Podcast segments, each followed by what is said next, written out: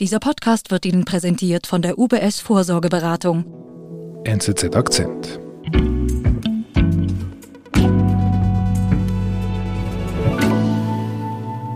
Stell dich doch bitte mal vor. Ich bin Philipp Golmer und seit knapp zweieinhalb Jahren bei der NZZ als Social Media Redaktor tätig. Was macht man da?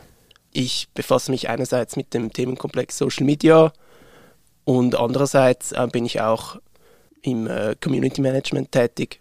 Was heißt Management? Ja, ich befasse mich dort auch mit den Kommentaren der Leserinnen und Leser und äh, schaue, dass da unsere Richtlinien auch eingehalten werden.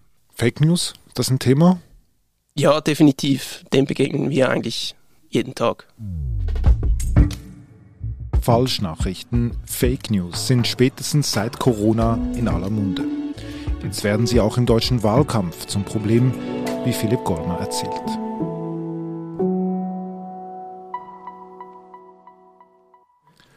Also, nur um das nochmal nachzufragen, lieber Philipp, in Deutschland ist jetzt, in diesem Bundestagswahlkampf, der jetzt bald ein Ende hat, sind Fake News ein Thema.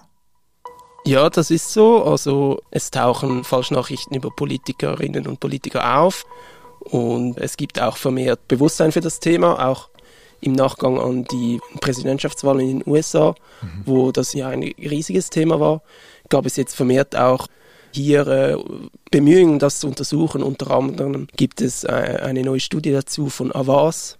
Das ist eine Aktivistengruppe, die sich gegen Desinformation einsetzt. Und äh, die habe ich äh, eingesehen. Und was, was ist die Hauptaussage von Avas zu diesem Wahlkampf jetzt? Die Studie hat festgestellt, dass diese Fehlinformationen in Deutschland verbreitet sind und auch ein breites Publikum in Berührung damit kommt. Du hast uns ja Beispiele mitgebracht, aber ich würde gerne wissen, bevor wir uns diese Beispiele ja anschauen, was sind denn eigentlich Fake News? Also ich kenne das ehrlich gesagt erst aus dem amerikanischen Wahlkampf. Trump hat immer gesagt Fake News, Fake News. Aber gibt es da eine Definition, gerade für dich als Social Media Redaktor? Also ich würde sagen, das sind gezielt gesetzte Fehlinformationen, die Aufmerksamkeit erregen wollen und äh, Leute beeinflussen wollen. Jetzt zeig mal diese Beispiele. Was hast du als erstes Mal mitgebracht? Das erste Beispiel, das ich uns mitgebracht habe, da geht es um Armin Laschet. Dieser stand ja Anfang des Jahres mit äh, Röttgens und, äh, März. und Merz, genau, im äh, Kampf um den CDU-Parteivorsitz. Und er hat ja sich dann durchgesetzt gegen die beiden. Und das war Mitte Januar. Und kurz darauf, also fünf Tage später, gab es auf Facebook einen Beitrag, in dem behauptet wurde, dass es seit äh, dieser Wahl zum Parteivorsitzenden über äh, 14.877 Mitglieder aus der CDU ausgetreten seien. Also ich sehe jetzt gerade diese Nachricht, äh, schwarz und große weiße Buchstaben und eigentlich sehr simpel. Da steht einfach, der CDU liegen bis heute Abend fast 15.000 Parteiaustritte vor. Quasi als einfach wie eine Tatsache steht das hier schwarz auf weiß. Ja, also die, diese Nachricht, die äh, steht da mal so, also ist das Bild mit einem kleinen Text dazu, äh, wird geteilt auf Facebook. Auf jeden Fall sieht Facebook, dass diese, dieser Beitrag viele Interaktionen erhält. Es wird, er wird oft geteilt und ist natürlich nicht im Interesse von Facebook, dass da falsche Informationen auf ihrer Plattform herumschwirren. Und dann ist äh, die Plattform Partnerschaft mit sogenannten Faktenprüfern eingegangen, mit Blick auf die Politik, auf den Wahlkampf. Die äh, sch schauen sich diese, solche Nachrichten an und äh, bewerten, ob das stimmt oder eben nicht stimmt. Also das sind Leute, die von Facebook engagiert worden sind und sobald Facebook das quasi sieht, Achtung, schaut euch das an und das ist jetzt bei diesem Beispiel jetzt mit Laschet und den Parteiaustritten passiert. Genau, ja. Also in diesem Fall haben dann die Faktenprüfer bei der Pressesprecherin der CDU nachgefragt, ob, ob das stimmen könne. Und dabei kam heraus, dass es eigentlich eine falsche Information ist, weil die Austritte seien noch gar nicht für den Januar noch gar nicht registriert worden und die äh, Zahlen würden eher ein bisschen das Gegenteil zeigen. Also diese Nachricht mit den fast 15.000 Parteiaustreten wegen Laschet war ein Fake. Genau. Aber nicht nur Armin Laschet ist äh, betroffen von solchen falschen Informationen. Gemäß dieser neuen Studie zielen die meisten solcher Fake News auf Annalena Baerbock ab. Annalena Baerbock, die Kandidatin der Grünen.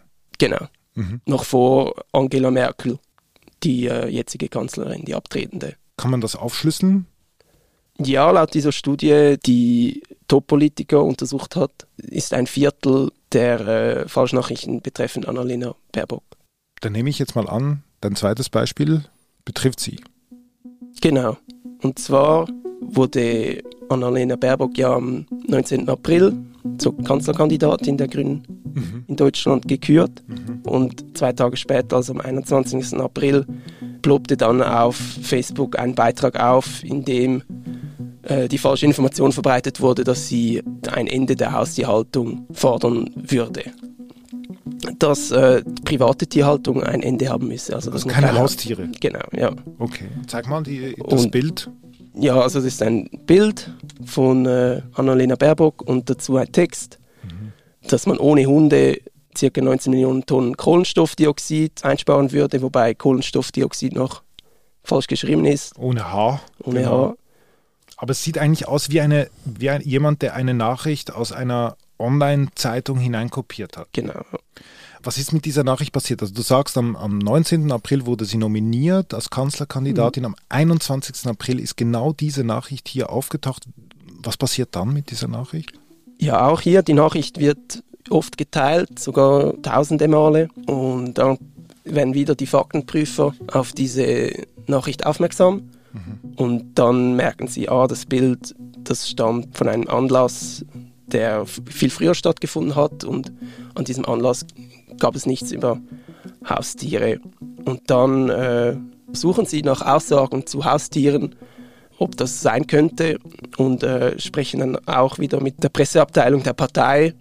Und diese sagen ihnen dann auch, ja, das Zitat gibt es nicht, äh, das Zitat ist frei erfunden. Jetzt das eine ist, äh, dass die Faktenprüfer jetzt darauf kommen, das mhm. erkennen, aber ähm, was weiß man jetzt gerade zum Beispiel jetzt hier über diese Nachricht, über die Verbreitung ja, diese Nachricht war dann so groß, dass es auch neben den Faktenprüfern auch andere Medien aufgenommen haben. Zum Beispiel das Medienportal Der Westen schreibt, Annalena Baerbock, hasst sie wirklich Hunde? Das steckt wirklich dahinter. Okay. Also es ist aus dem Titel offen, ob das wirklich stimmt oder nicht. Mhm. Also es wird offen gelassen aus dem Titel. Mhm. Und dazu kann man sagen, dass gemäß dieser Studie die meisten Leute in Deutschland über traditionelle Medien zum ersten Mal in Kontakt mit Falschnachrichten kommen. Ach so, äh, nicht Facebook zum Beispiel. Das sind Zeitungen, Fernsehen, die. Genau, gemäß der Studie ist das so, und, aber da muss man wichtig unterscheiden, dass nicht, also das ist wirklich nicht so, dass es kann auch sein im Zusammenhang mit einer Richtigstellung. Mhm. Also in anderen Worten, die traditionellen Medien, sie verbreiten nicht eins zu eins die Falschnachricht, sie thematisieren sie. Genau. Weil für die traditionellen Medien ist das natürlich auch ein attraktives Thema. Genau, also es ist ein emotionales Thema und das bringt auch Reichweite. Wir sind gleich zurück.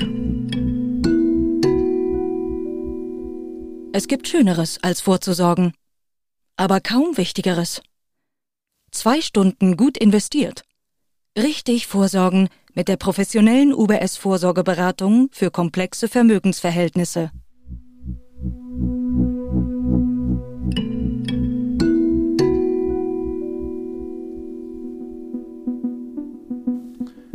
Philipp, jetzt haben wir zwei der drei Kanzlerkandidatinnen und Kandidaten Beispiele gehört.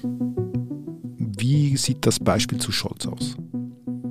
Ja, das ist äh, ein wenig seltsam, weil gemäß der Studie, also diese äh, Studie hat es untersucht und sie sagen, sie haben nichts gefunden über den Kanzlerkandidaten der SPD. Es gibt keine Fake News zu Olaf Scholz. Gemäß dieser Studie nicht. Ich habe mit einem Studienautoren gesprochen und er sagt, die Studie läuft bis August und bis dahin wurde Olaf Scholz weniger Chancen auf das Kanzleramt nachgesagt und dass er da deshalb ein wenig auch in dieser Hinsicht unter dem Radar äh, lief. Okay, also wir haben jetzt das Beispiel Laschet, wir haben das Beispiel Baerbock und eben das Nicht-Beispiel Scholz. Wie lautet jetzt dein, dein Fazit? Ja, also es beweist vor allem, dass falsche Informationen nicht kein Nischenphänomen mehr sind und dass es viele Politikerinnen und Politiker betrifft, wie auch andere Themen natürlich. Mhm. Gerade Corona ist vor allem der Haupttreiber von Falschinformationen. Und gemäß dieser Studie hätten 63 Prozent aller erwachsenen Deutschen hätten schon mal sicher eine Fake News gesehen. Und das ist schon mehr als die Hälfte. Also das ist schon viel. Wobei man hier nochmal betonen muss, also das heißt nicht, dass die auch geglaubt wurde, mhm. sondern das heißt einfach, die erschien auf dem Radar.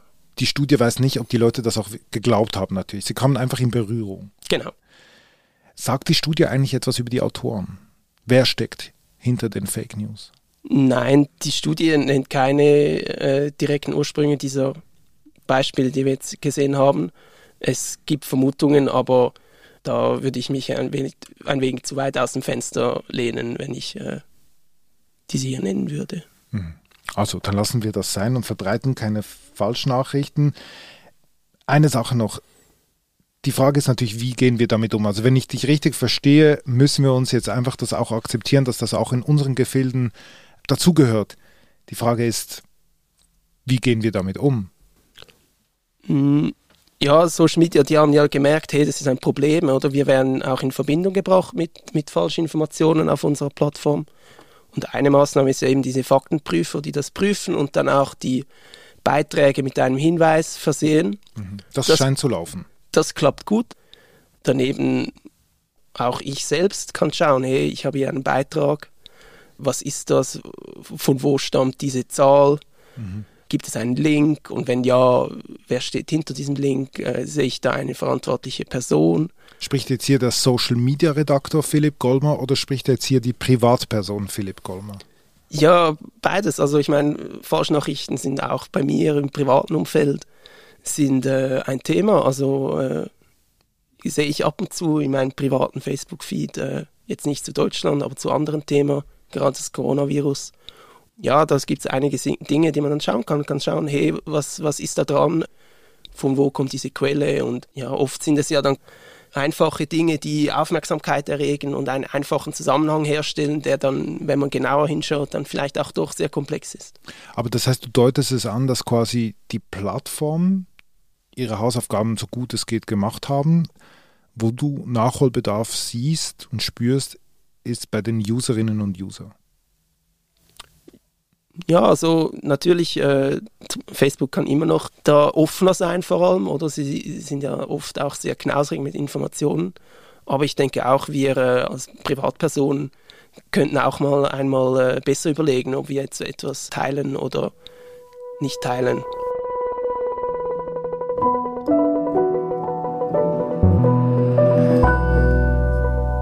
Lieber Philipp, vielen Dank. Sehr gerne.